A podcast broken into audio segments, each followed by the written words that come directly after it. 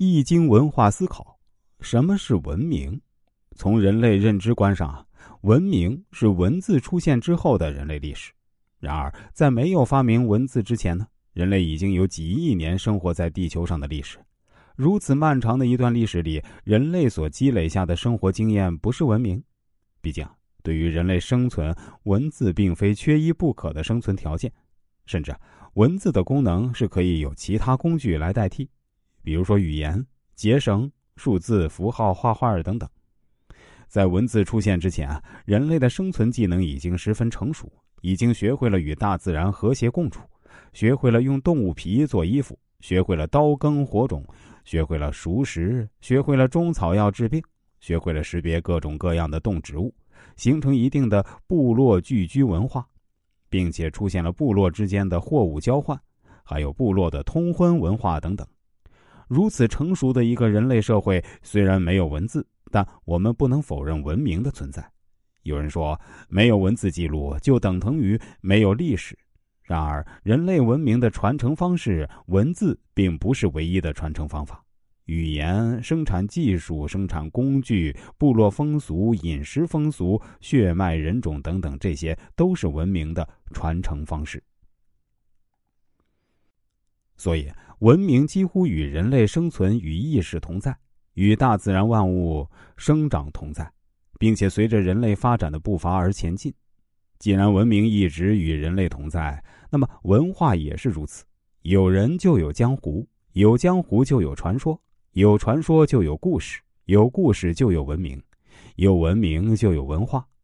从自然哲学的辩证思想上，人类文明、文化三者是共生共存的。这就好比我们的父母传承给我们的不仅仅是血脉基因。还有很多行为习惯、生活经验、文化价值观等等很多文化元素，而我们父母身上的文化元素，也是传承祖父母这一代人，或者说是文化，一直伴随着人类社会发展而同步发展与变化。拿文字的发明时间作为人类文明史的起点，这只是人类的主观意识，并不符合自然哲学的唯物主义论。与浩瀚无边的宇宙相比，人类文明史显得如此的渺小。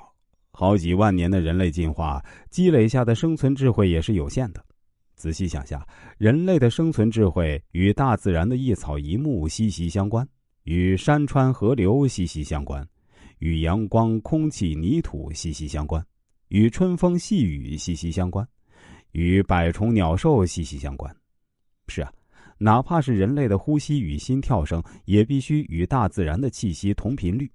或许啊，与人类有关的一切都必须渗透于地球资源，渗透于大自然阳光雨露，渗透于宇宙之中的时间、空间、天体运行。所谓的文明，又或是文化，归根结底就是人类的生存技能和智慧的进化史。人类的生存技能一直随着人类需要而一直在变化，生存经验。也随之在积累过程中，在积累过程中又继续进步与改造，又应用于新的生存技能上。所以，人类文明一直走在进步的路上，从底层次生存文明进军高层次的生存文明。人类文明的发展一直以一种渐进有序的方式向前进。每一个新时代的文明都必须建立在上一个时代文明的肩膀上。而不是把上一个时代的文明推翻掉，一切又重新来过。